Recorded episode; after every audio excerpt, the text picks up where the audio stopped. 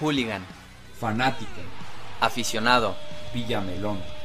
¿Tú qué eres? Bienvenidos a Locos por el Deporte.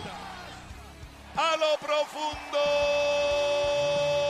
no- A veces los cambios son necesarios y no por ser un cambio grande quiere decir que vas a tener resultados muy diferentes. A veces un pequeño cambio puede darte esa diferencia de lo que buscas o de lo que tratas evitar. Y es justamente el tema que quiero poner en la mesa en este episodio nuevo de Locos por el Deporte, acompañado siempre por mi buen amigo, compañero Horacio, ¿cómo estás? Bien, Arturo. eh, muy contento de volver a estar grabando aquí en el, en el set. Los últimos, bueno, habían sido por Zoom. Ya hacía falta, ya ¿no? hace falta, ya hace falta.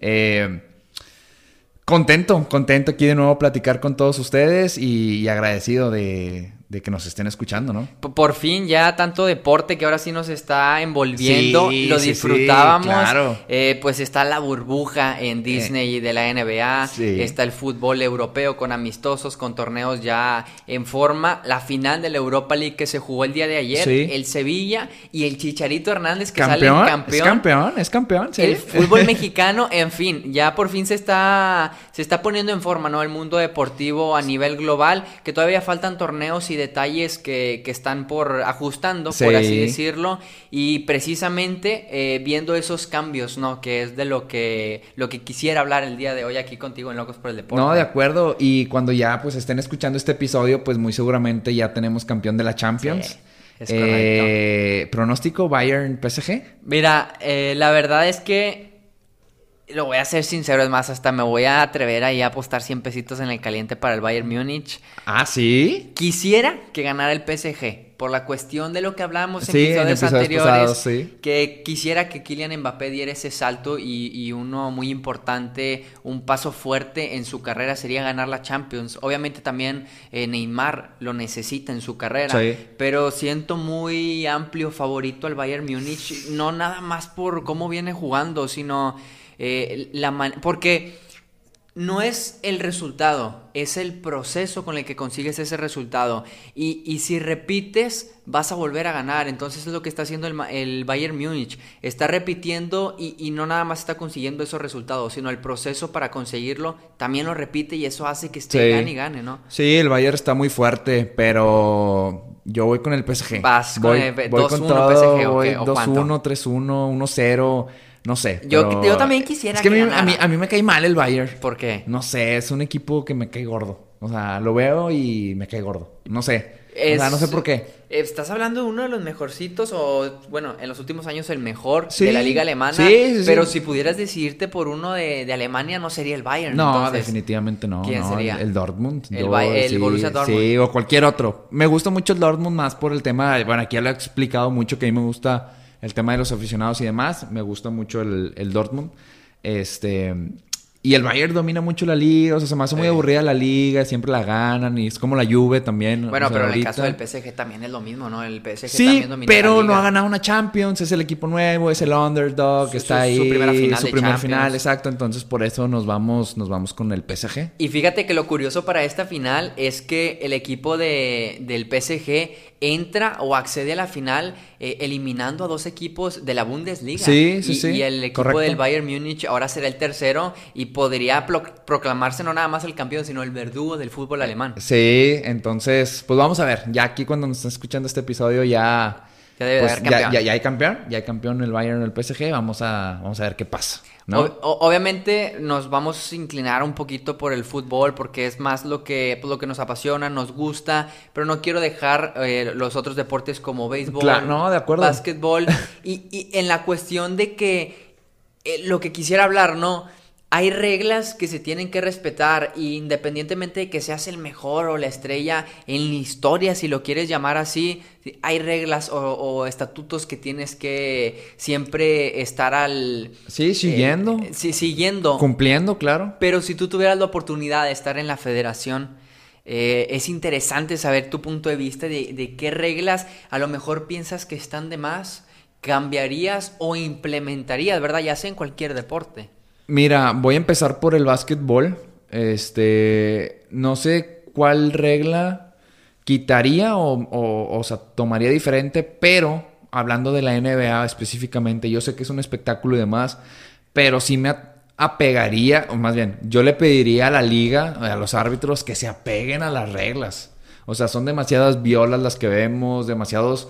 O sea, hay gente que da 3, 4, 5, 7 pasos y no les marcan viola. Eh, me gustaría que dejaran pegar un poquito más sin sin, ¿cómo podría decirlo? Sin un, daño físico. Sí, sí, sí, o sea, todavía cuidando la parte física de, los jugadores. Y es que hoy en día es muy diferente, ¿no? A comparación de antes. Antes te dabas codazos y hasta que saliera sangre te marcaban la falta. Sí, casi creo. No quiero llegar a ese punto, pero sí quiero llegar al punto de que, oye, deja jugar un poco más en ese aspecto, pero también la parte reglamentada del baloncesto en este caso, pues deja, déjalo ser, o sea, y si hay alguien en tres segundos dentro de la pintura, marca los tres segundos y demás, pues para que sea todavía más competitivo, ¿no? Ahorita vemos marcadores muy abultados y no, no me gusta. Yo, Esa, en, el básquet así. Yo siento que en la NBA ese tema de, de cualquier toquecito se marca la falta a lo mejor pasa por un tema de tratar de cuidar a los jugadores, ¿no? Para que, para que alcancen a jugar un mayor tiempo posible en la NBA, que al final de cuentas ellos son los que les reditúan, ¿no? A la federación tantos millones que se ganan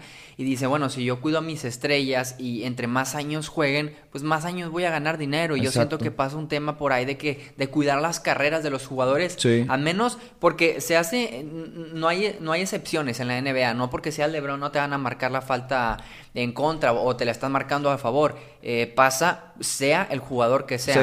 Pero podría ser un tema, ¿no? Por, por la.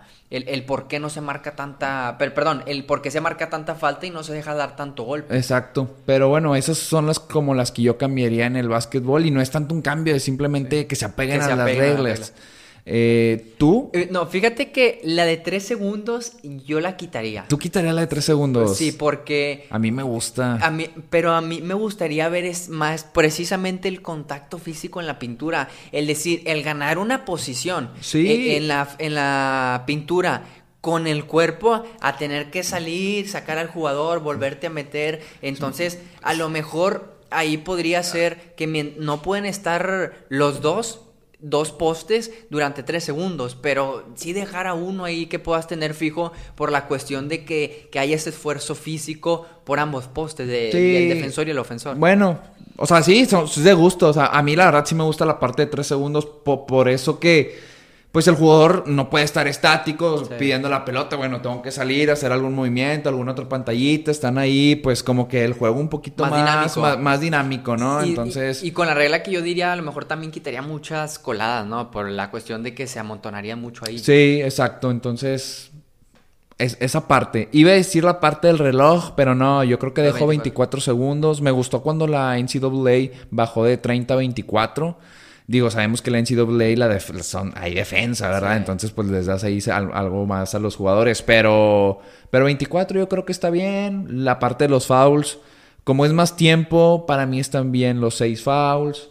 Entonces, ¿te gusta el, del básquet no cambiaría tanto. ¿te, ¿Te gusta el sistema de los playoffs de siete juegos? Sí, sí me gusta, sí, me gusta. No, lo tratarías de acortar a lo mejor para en, los, en la primera serie, por así Probablemente en la primera serie sí, el, como el béisbol, que el que gane a lo mejor, no sé si dos de tres, para a lo mejor tres de cinco, estaría bien. Este, pero pero siete, siete me gusta. No, no tanto por la carga física, porque sabemos que, que son de atletas de alto rendimiento, pero sí a, ha habido muchos casos en donde los equipos salen 4-0 y eso hace que generen mucha ventaja sobre la siguiente serie. Y a lo mejor acortarlo eh, también estarías ganando 4-0 y, no quiere decir que el otro vaya a ganar también en 4-0, pero le, quitas desgaste físico al equipo que, que, no ha ganado, por así decirlo. El que va 2-2 y el que va 4-0, el que va 4-0 se va a su casa a descansar, obviamente entrenando y todo, pero el que va 2-2 ya el siguiente partido avanza, porque si no le estarías acumulando tres partidos más en dado caso de que se vayan al juego 7 y yo siento que sí es mucha ventaja para el equipo que ganó 4-0. Meritorio para el equipo, pero siento que sí en la parte de al principio de los playoffs no lo veo tan justo. No sé, o sea, a mí sí me gusta, a mí sí me gusta ver siete juegos. Digo, a veces sí son juegos medios aburridones, tengo que admitirlo, pero a lo mejor sí, en las primeras fases, en las primeras fases cambiaría, cambiaría cinco. Sí, para darle un poquito también más de, oportunidad a, ese, a que no haya tanto descanso de, los equipos y que ya puedan eh, avanzar a la siguiente serie ya sin, sin mayor carga física, por Correcto. así decirlo. ¿De otro deporte? Por- sí, por el lado del béisbol, eh, por la situación que está pasando del 3-0, Ajá. eh, ya ves que, por si no lo, lo sabían los que están escuchando el, el voice note, que, el voice note, perdón, el, el podcast, hay reglas no escritas, obviamente, Sí. en todos los deportes, y en el béisbol hay una en donde si vas 3-0 en cuestión de picheo, tú como bateador, al- a la siguiente pichada Ajá. no puedes hacer el swing por, por un pacto de caballero, por llamarlo de alguna pacto de manera. caballero en el béisbol. Sí, sí, sí. Hay mucha regla no escrita en el béisbol. Sí, y- Ajá. Y, siento que no, no es del todo justo para el bateador porque le das mucha ventaja al pitcher. Es decir, ¿por qué no voy a hacer un swing y voy a, voy a hacer que prácticamente me pongas 3-1 si yo ya me gané ese 3-0? Claro. a lo mejor apretar un lado el, el- al pitcher en decir, en, por- en la, la cuestión de la regla, ya explicándola,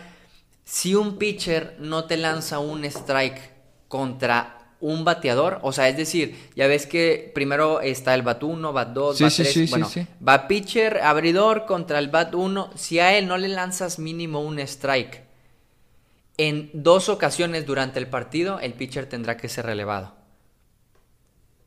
Ok. No sé si me estoy dando... ah, porque Está, está un poco revuelto, pero a ver, a ver, otra Sí. vez, otra vez, otra vez. va. O sea- eh, hay, hay un pitcher abridor. Sí, sí, sí. Y supongamos que está en la sexta alta. Ajá. Y viene un cuarto bat. Ajá. Eh, y hay un hombre en primera y un hombre en segunda. No me gusta ver esa idea que le regalen la base por bolas al cuarto bat. Ajá. Porque tácticamente es muy buena jugada. Sí, Y hay que claro. admitirlo. Pero sin embargo, tienes que jugar contra ese buen equipo. Y, y- Pues es y- juego, es juego, No, es y- parte de la yo- estrategia. Yo sé que es una serie de táctica y, es entendible, pero el obligar a que sea al menos un, un pitch, un strike en, en esa serie contra el bata- bateador. Sí, sí, sí, Si- si entiendo, no, entiendo. Si no entiendo. conectas un strike contra dos bateadores. Pero tendría que ser contra algún turno al bate en específico. No, no, no, con los con todos los turnos. O sea, es eh, que a, a todos les tienes que dar al menos al un menos strike. un strike. Y si a dos jugadores no le lanzaste al menos un strike, el pitcher tendrá que ser relevado por el pitcher siguiente. Está bien injusto, ¿no? No, le estás metiendo a presión un poquito al pitcher. Pero pues es que el pitcher, como quiera. O sea, Yo, para, para mí es de lo más difícil. O sea, No, tú quieres no, ver no, carreras. eh, lo que pasa es que exactamente, yo quiero ver más juego en el diamante, más pelotazos y que sea un poco el juego más desgastante porque no voy no me voy a atrever a decir que no es desgastante el béisbol porque no lo es, pero sí un poco más de, de dinamismo para el aficionado Pues, al, al ver que la o sea, pelota vuela más. Al yo creo que al aficionado como nosotros. Porque al aficionado aficionado le gustan Pues los juegos sí. de 1-0. O sea, está- estaría muy padre, la verdad. O sea, en este caso yo sí te la compro un poco. po- Estaría por el tema de, pues, para ver más, más batazos y demás. O sea, está, estaría chido. Sí, obvi- obviamente el aficionado bueno, Sí, el- conocedor, el- entre menos pelotas Colorado, conecten, correcto. es lo mejor para él. Pero sí me gustaría tener a- en más presión al pitcher en decir, tienes que lanzar un, un strike contra cada bateador. Con- acumulas dos, porque a lo mejor te toca un cuarto bat, base por bolas, y al siguiente le lanzas un strike y no pasó nada, haz de cuenta, no te pueden sacar de- del partido. Pero ya un segundo... Pero es que luego la- a veces las plantillas van a tener que ser más grandes, ¿no? Imagínate que Ah, ya, sí, ya todos tus pitchers. Tienes que a lo mejor tener seguro, por lo menos si son nueve entradas y un promedio de cuatro extra inning, por decir un número, estás hablando de tres entradas, tendrías que tener al menos un stock de seis pitchers por partido. Esa O sea, es la, la, diferencia. la- la plantilla, pues vas a tener que estar más Exacto. grande. Ahorita en la pandemia no creo que esa regla No, no, caiga muy, muy a gusto para los, los Para los equi- pitchers. para los equipos, para pagar más pitchers. Pero me, me gustaría ver esa, obligar al pitcher a que tenga que lanzar strikes. Pues si nos está escucho- escuchando el comisionado de la MLB, este, le mandamos este mensaje, ¿no? Para, para que tome en Una- cuenta, una- tome en cuenta esta iniciativa de, de la gente, ¿no? Del- de la- no sé, la regla le podemos llamar de... eh, el, el strike forzoso, El strike obviamente, forzado o en- algo así, en ¿no? inglés. en donde pues mete un poquito más de presión al pitcher y, y le dio un poquito de ventaja al bateador Sí. para la cuestión de, de, eh, de la gente, obviamente Sí, que sí, conoce, pues no, pero Claro. pues para que se acerquen más al béisbol las personas. Del fútbol, del soccer, Del- del fucho. Ahí creo que sí es un tema muy Yo delicado. tengo una que, cambiaría desde hace Pues, mucho dila, tiempo. dila. A mí no me gusta el fuera de lugar. A mí no me gusta el fuera de lugar. Es un tema que yo también iba a tocar, eh, pero quiero saber tu punto de vista de por qué no te gusta el fuera de lugar. Pues simplemente pues para que haya más espectáculo y pues si se te aviva el delantero, pues qué bueno. O sea, esa parte me gusta. O sea, el defensa tiene que estar pues al pendiente. O sea, O sea, a lo mejor la cambiarías a que tenga que haber un jugador Ajá, detrás. no. Porque en el- nada más el nada. portero. No, no. O sea, sí, sí. sí, o sea, ya no existe. Ya no existe. Yo puedo estar acá de cascarón y todo el equipo allá rival. Y si me la dan, pues ni modo, obligo a lo mejor a un defensa que venga y me cubra. Esa regla partiría mucho a los equipos, ¿no? Sí, Porque ya ves que muchos sí. eh, se empie- empiezan a juntar o, o- o avanzan eh, los famosos por bloques, Sí. en donde si avanza el delantero, avanza la media y avanza la defensa y, y todos vamos hacia un lado y eso ya eh, rompe, ¿no? El, equipo por completo y sí le mete más espectáculo, obviamente, y, obvia- y por ende habrá mucho más goles de los que Sí. ya hay. No, imagínate cualquier centro ahí a linderos del área. Ya ves que, bueno, no linderos del área, pero como tres cuartos de cancha que generalmente cuando van a mandar el tiro libre, los defensas salen y pues se quedan en fuera de lugar. Ahora pues se tienen que quedar ahí, un amontonamiento, un rebotito y ¡pac! A lo- Gol, golecito, golecito. A lo mejor estaría bien eliminar el fuera de lugar a, a pelota parada. El fuera de lugar a pelota parada. O sea, sí, yo lo quitaría en, en- o En sea, general. En general, en general. Esa es la regla que yo cambiaría del fútbol. Pues obviamente llama la atención porque generaría más espectáculo en, en ambas porterías. Sí. Generaría el tener prácticamente a porteros que jueguen como el líbero. Porque muchos porteros no saben No, jugar no así. saben. Tenemos el caso de Jonathan Orozco, Nahuel Guzmán, que son porteros que les, aparte de que Neuer. les gusta, Manuel Neuer, aparte de que les gusta, saben hacerlo. Sí. Entonces, yo siento que ahí el equipo generaría una ventaja. Aunque independientemente de eso tendrá que haber un defensa apoyando al portero, pero sí, imagínate en donde en vez de darle el pase a mi centro delantero, Nahuel Neuer ya está saliendo y lo clareo, pues ahí también es una, una situación complicada. Estaría chido, ¿verdad? estaría chido. Pero sí, sí, la verdad sí, sí me gustaría. Nosotros lo, lo hacemos en el fútbol 7 y está chido. Sí. O sea, le sacas la ventaja ahí al defensa, al gordito. Ya no te alcanza y vas solo mano a mano contra el portero.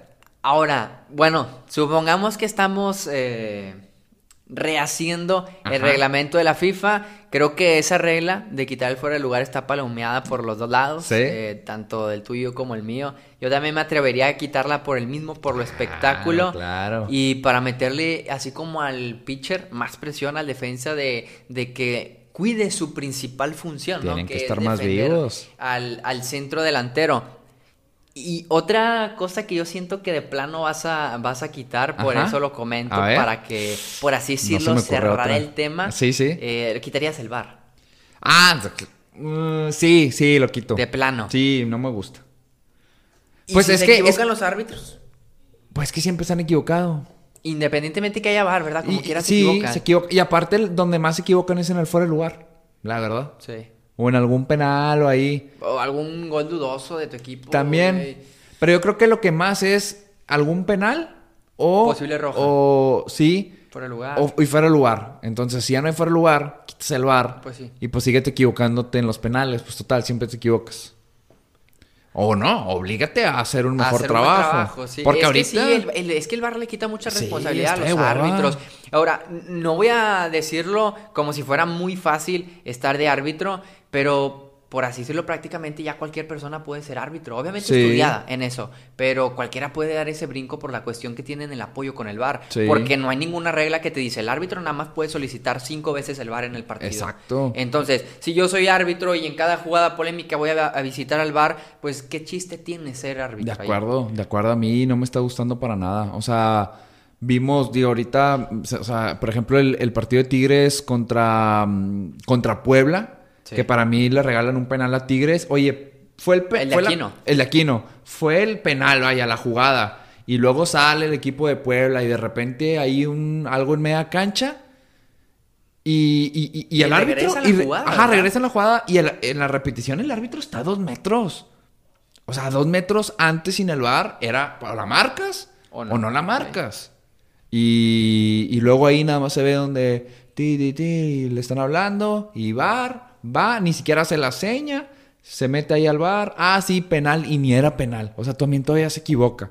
¿Sí me explico? Sí, o sea, sí, el, el VAR no te va a salvar a equivocarte. No, el bar yo también lo chispo. Ahora, fíjate que es algo que noté también lo, lo que comentas, que ni siquiera hace la seña. Ya en los últimos partidos se ha perdido no esa señalización de los Sí. árbitros en cuestión del VAR. No sé si sea gracias a que no haya aficionados, entonces no tengan A que dar esa descripción, porque no hay un oyente. o- vaya, tú ves en la tele el partido y, y tú escuchas al, al cronista el decir de que no, está yendo al VAR y, y Sí, es sí. lo que está pasando en la cancha, y tú ya como oyente o televidente dices, ah, sabes lo que está pasando. Sí. Y en el estadio, pues no escuchas a nadie. Sí, ¿no? ¿Qué pasa? Esperas la indicación. Y esperas la indicación. A lo mejor podría pasar un tema de esos. Que no quiero imaginar que sea así porque independientemente que haya público o no lo haya, Ellos- hay banca, hay directores técnicos, entonces... Y según yo está esas- reglamentado. Sí, o sea, exacto. según yo está reglamentado el hacer la seña para indicar que vas a ir a revisar. Sí, para un cambio o ya bien justificar tu, tu decisión, porque es- ya ves que cuando cambian una decisión, que por ejemplo el de Aquino, que no lo marcó, y va a marcar el penal, hacen la misma seña para justificar que, Que me vas el en el VAR, VAR ajá, y por y el marco. penal. Entonces, VAR quitado. Sí, del, yo, del fútbol, fuera. del fútbol mundial, no nada más Sí, del fútbol no, mexicano. sí, no, del fútbol, del fútbol. Eh, un tema que también quería poner sobre la mesa. Lo único que dejaría era a lo mejor el, el- el ojo de águila en algún gol. O sea, ese sí, Ah, ese sí lo dejo, ese sí lo dejo. Pero el ojo de águila, ¿te No. refieres a cámara o al reloj?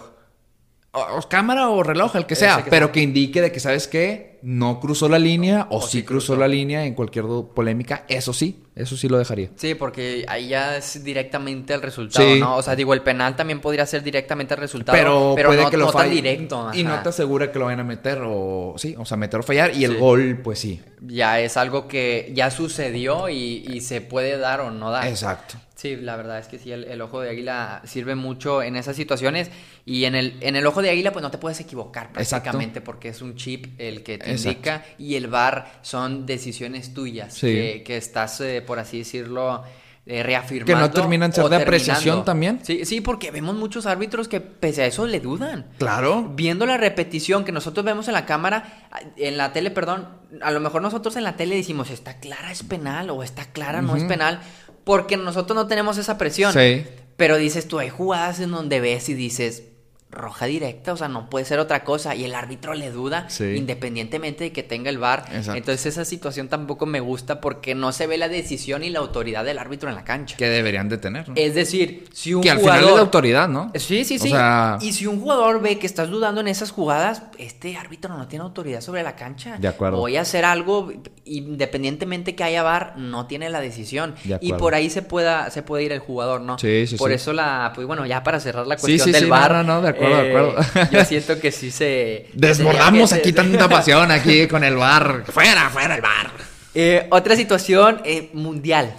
El mundial es cada cuatro años. Sí. Estoy consciente que, que tiene que ser así. No te puedes aventar un mundial cada año Sí, para decidir imposible. qué es, quién es la, la me- la mejor selección de cada año. Es, es prácticamente imposible por los tiempos, por los viajes, por los costos, eh, Sí, sí. por el tiempo de planeación, lo que gustes.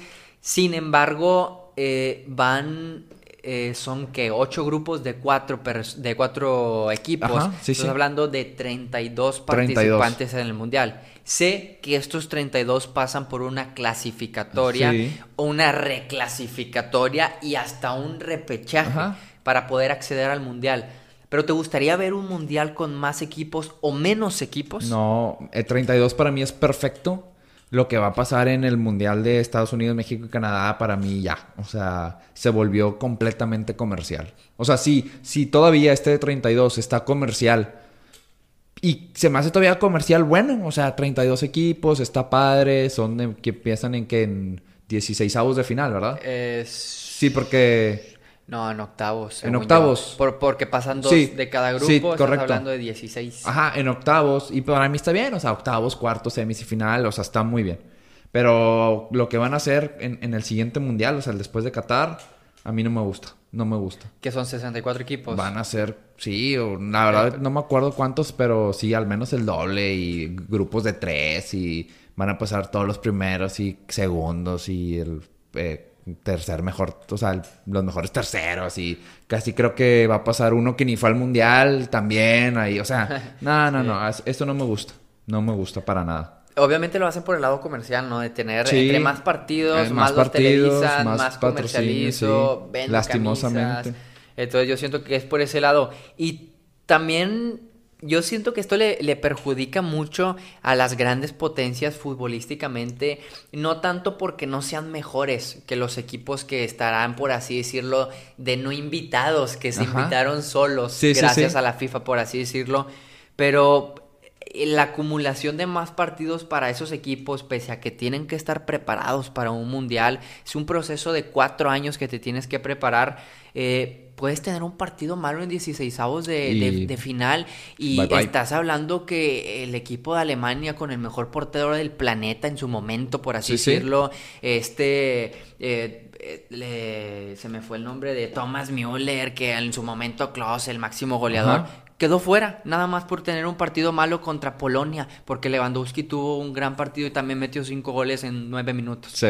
Entonces, yo siento que va a afectar mucho a esas potencias y abrirá el camino para equipos como México, Pues ojalá. para equipos como Honduras, Costa Rica, en donde los octavos, y- en donde los 16avos, octavos, y ya empieces a jugar contra equipos que- no tan fuertes y, y abre ese camino para que México pueda jugar ese quinto partido Pues, fuera de o- México. Ojalá. Que al final va a ser dentro de México también, Bueno, sí, porque, o sea. eh, estás hablando de que México sería local. Sería, sería Sí, local y es sede, o sea, lastimosamente, pero. Pero bueno, estas son las reglas que cambiaríamos nosotros, que nos escribe la gente qué reglas cambiaría, ¿no? ¿De algún otro deporte? Pues no, yo creo que ya hacemos este episodio 2 de reglas de que cambiaríamos de los de otros deportes que no tocamos en este episodio. Entonces sería eh, reglas que cambiaríamos, o no, no sé si se va a llamar el episodio Ajá, así, ¿verdad? sí, sí, las reglas, reglas que cambiaríamos de, de deportes no tan comunes. Entonces hay que echarle un poquito a la Ok, hay que investigada. echarle ahí, claro. Y para la gente que juega ping pong, que juega billar, que juega, eh, no sé, squash, eh, tenis de mesa. Sí, pues no, tenis toca- de no, el ping pong. no tocamos americano, no tocamos el tenis, no tocamos algún deporte olímpico, no tocamos... Natación, atletismo. Exacto. Sí, sí, ya lo No, bueno, tocaremos Entonces eso será ya para el, para el segundo episodio. para, el, para el bloque 2, espérenlo pronto. Perfecto. Horacio, ¿dónde te puede seguir la gente? ¿Dónde te puede contactar? Eh, Horacio.t10 en Instagram, este, y ya, ahí, ahí en Instagram que me, que me escriban. Ok, a mí me pueden encontrar en Arturo GZ en Instagram, ahí para que nos digan por si quieren meter algún deporte Claro. donde cambiaríamos algunas reglas. Perfecto, entonces nos vamos despidiendo. Nos vamos. Esto es Locos por el Deporte. Mi nombre es Arturo Garza con mi compañero Horacio Torres y recuerden, el deporte se lleva en la sangre. Adiós.